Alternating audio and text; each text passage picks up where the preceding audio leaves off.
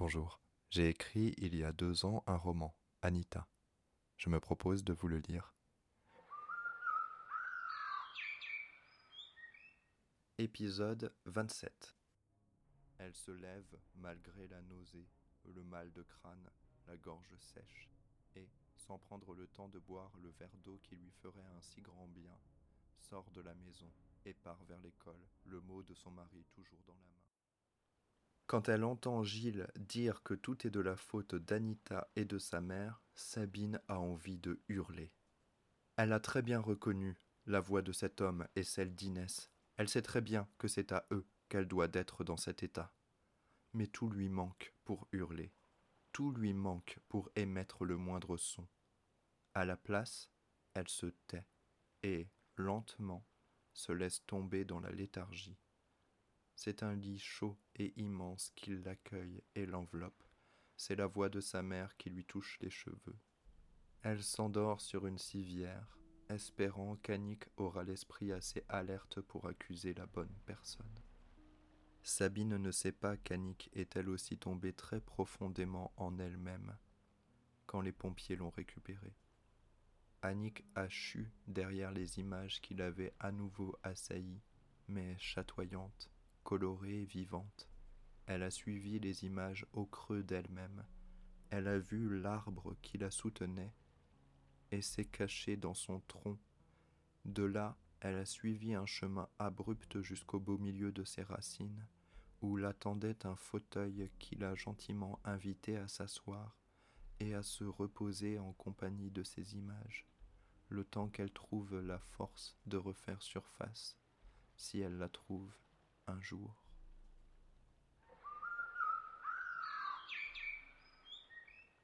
Alors que Johan insiste auprès du maire pour qu'il le soutienne dans sa demande d'hélicoptère, et que Thaddeus semble ne rien entendre de ce que l'homme lui dit, Iga se dirige vers le camion de pompiers d'un pas vif. Les deux jeunes gens qui pourraient être frères et sœurs s'occupent des femmes sur les civières. Elle interpelle la pompière. Comment ça marche, la radio? Et la pompière lui montre. Comment je joins la préfecture? Et la pompière lui montre. Iga se sent pousser des ailes, l'appareil entre les mains. Elle exige que le préfet lui réponde, et le fait d'une manière si convaincante qu'il faut moins de deux minutes pour que la voix de ce dernier grésille.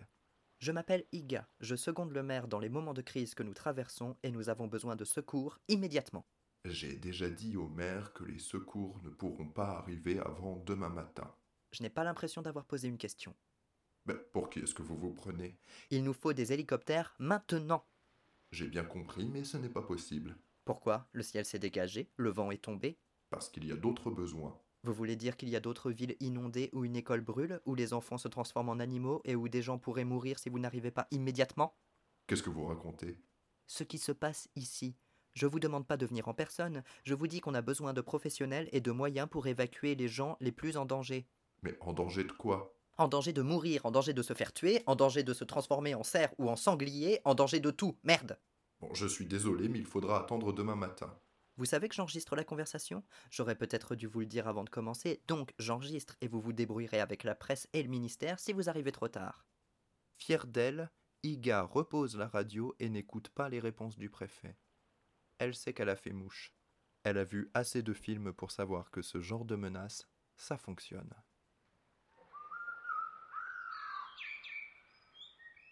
Catherine est arrivée trempée, hirsute, hurlant. Ma fille Ma fille a disparu. Qu'on me rende ma fille Qu'on me rende ma fille. Et il a fallu que Yacine se jette sur elle pour tenter de la calmer, pour lui dire Regardez, madame la conseillère, regardez, votre mari et votre fille sont là. Votre fille a eu peur, on ne sait pas bien ce qui s'est passé, mais au moins ils sont vivants, tout va bien, ils sont vivants. Catherine reprend ses esprits, peu à peu, au son de la voix suave qui se déverse sur elle, enserrée dans des bras qu'elle ne connaît pas, protégée par le corps de l'homme en uniforme des regards importuns que tout le monde doit chercher à poser sur sa douleur inquiète. Catherine a cru perdre définitivement pied en constatant l'absence de son mari et surtout l'absence de sa fille survivante. Elle a cru que son mari l'avait tuée et s'était suicidé après. C'était tout à fait le genre de type à faire ça. Elle l'avait toujours su. Un type doux, conciliant, admiratif, craintif. Elle avait toujours su qu'elle devait maîtriser les choses pour être avec lui, lui donner assez d'amour pour qu'il ne s'écroule pas sur lui-même, lui faire assez peur pour qu'il se dépasse sans cesse pour elle, pour sa famille. Elle avait trouvé l'endroit qui semblait confortable pour tous les deux, l'entourer de coton, lui octroyer du repos comme à une personne malade et qu'on aime énormément, et quelquefois lui administrer une petite piqûre de rappel, une légère dose de crainte, quel que soit le sujet, la vaisselle, la voiture, l'éducation des enfants, pour qu'il ne s'endorme pas tout à fait, pour qu'il soit toujours prêt à l'aimer assez fort pour devenir fou si le besoin s'en faisait ressentir. Tout à fait le genre de type à ne pas supporter la vie sans être soutenu, guidé. Elle l'avait abandonné à sa douleur, elle l'avait abandonné à Clémence, l'enfant morte, et il avait pété un plomb. Il était devenu fou de la folie des hommes, la folie qui anéantit. Elle était persuadée en arrivant là où l'attroupement s'était formé que son mari avait mis le feu à son aîné et à l'école où le drame s'était joué, qu'il allait être tué ensuite par un policier stupide et enragé, et qu'elle devrait supporter ça, même si elle se suicidait après, il y aurait tout de même un moment où elle devrait supporter ça. Mais non. Le policier gentil qui lui parle a raison. Elle aperçoit son mari tout noir d'incendie qui tient violemment sa fille par la main. Inès pleure terriblement. Catherine se dégage de l'étreinte de l'homme en uniforme pour tomber à genoux devant sa fille, éclaboussant les gens autour d'une eau boueuse et puante. Elle serre son enfant, dont le père ne veut pas lâcher la main. Elle la prend dans ses bras, maladroitement la porte, tandis que sa main est toujours prisonnière. Qu'est-ce qui s'est passé, ma puce? Qu'est-ce qui est arrivé? Inès pleure et pleure et pleure, mais ne dit rien. Le père relâche la pression qu'il exerçait. La main de l'enfant est rouge et douloureuse.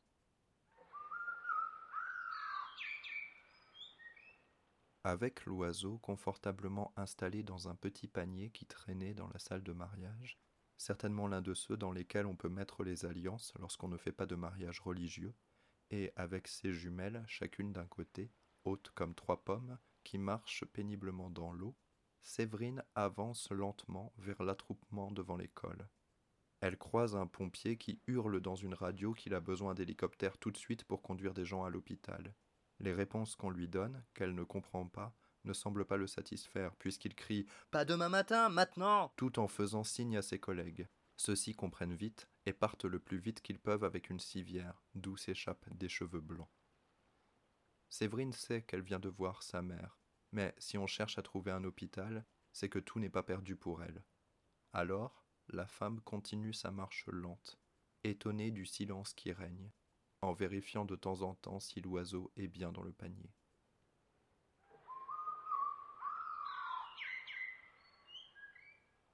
Maxime ne comprend pas bien ce qui se passe, voire ne comprend pas qu'il ne comprend pas. Il a un peu froid et gonfle ses plumes toutes neuves pour faire barrière contre le vent. Il écoute attentivement. Le mouvement s'est arrêté. Il y a beaucoup de corps autour, mais personne ne semble faire attention à lui.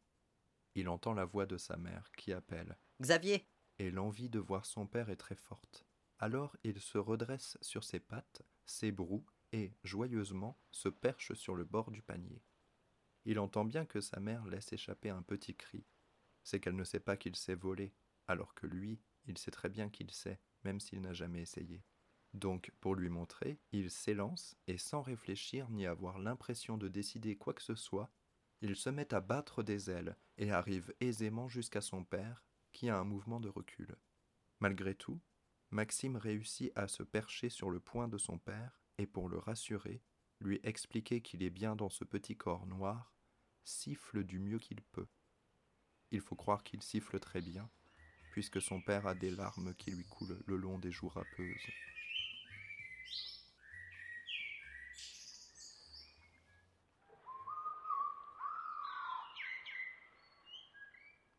Séverine laisse l'oiseau sur le poing de son père et intime aux jumelles d'aller le rejoindre.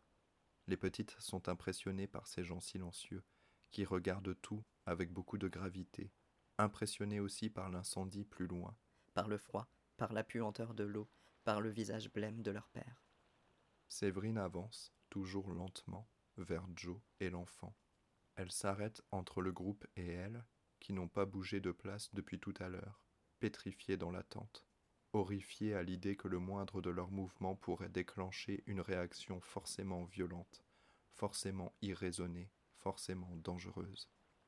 La petite foule les regarde par à-coups furtifs, de biais, en serrant les lèvres et parfois en crachant dans l'eau. Il va bientôt faire noir. Les pompiers et les policiers allument des lampes torches.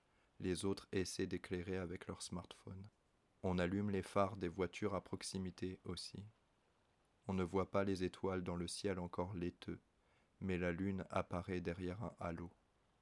Elle est rousse. Peut-être que ce sont les nuages qui lui donnent cette couleur, ou le soleil qui n'a pas fini de se coucher.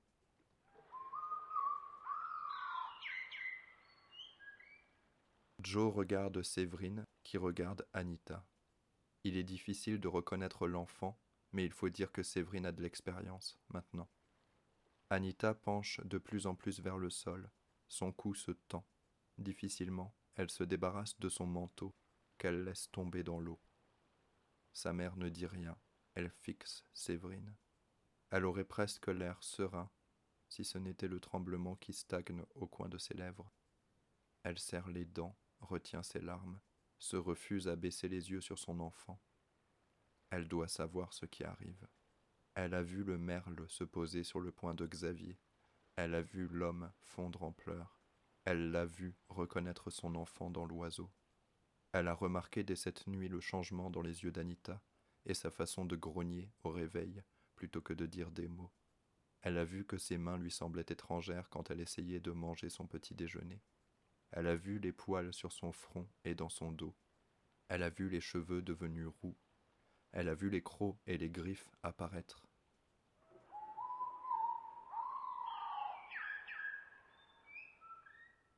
Séverine regarde Anita avec douceur, et l'enfant animal lui répond de la même manière. Anita, si elle comprend ce qui se passe, doit au moins sentir que Séverine ne lui veut aucun mal. Elle se penche encore plus. Ses jambes sont si petites, son buste si long, ses bras si raidis. Bientôt, elle est à quatre pattes. Enfin, elle peut regarder devant elle sans se tordre la nuque. Les odeurs sont tellement plus fortes depuis ce matin. Elle arrive à renifler le sang dans le corps de sa mère, dans celui de la femme qui la regarde. Elle voit bien, malgré les lumières qui l'éblouissent, elle voit bien encore quand il n'y a plus de lumière, juste le crépuscule. Elle entend l'incendie, elle entend le vent dans les arbres au loin, elle entend des hélicoptères qui arrivent encore plus loin. Elle n'a pas froid, elle sent le vent dans ses poils.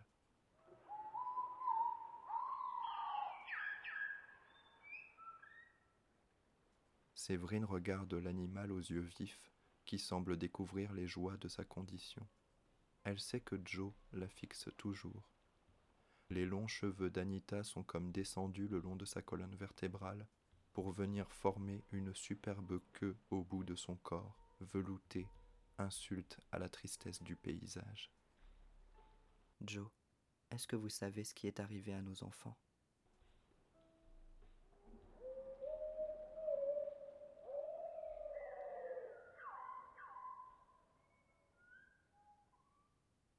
C'est la fin de l'épisode. J'espère qu'il vous a plu. Je vous retrouve demain et en attendant, prenez soin de vous et des autres. La musique utilisée dans cet épisode est une bossa nova composée par Hicham Shahidi.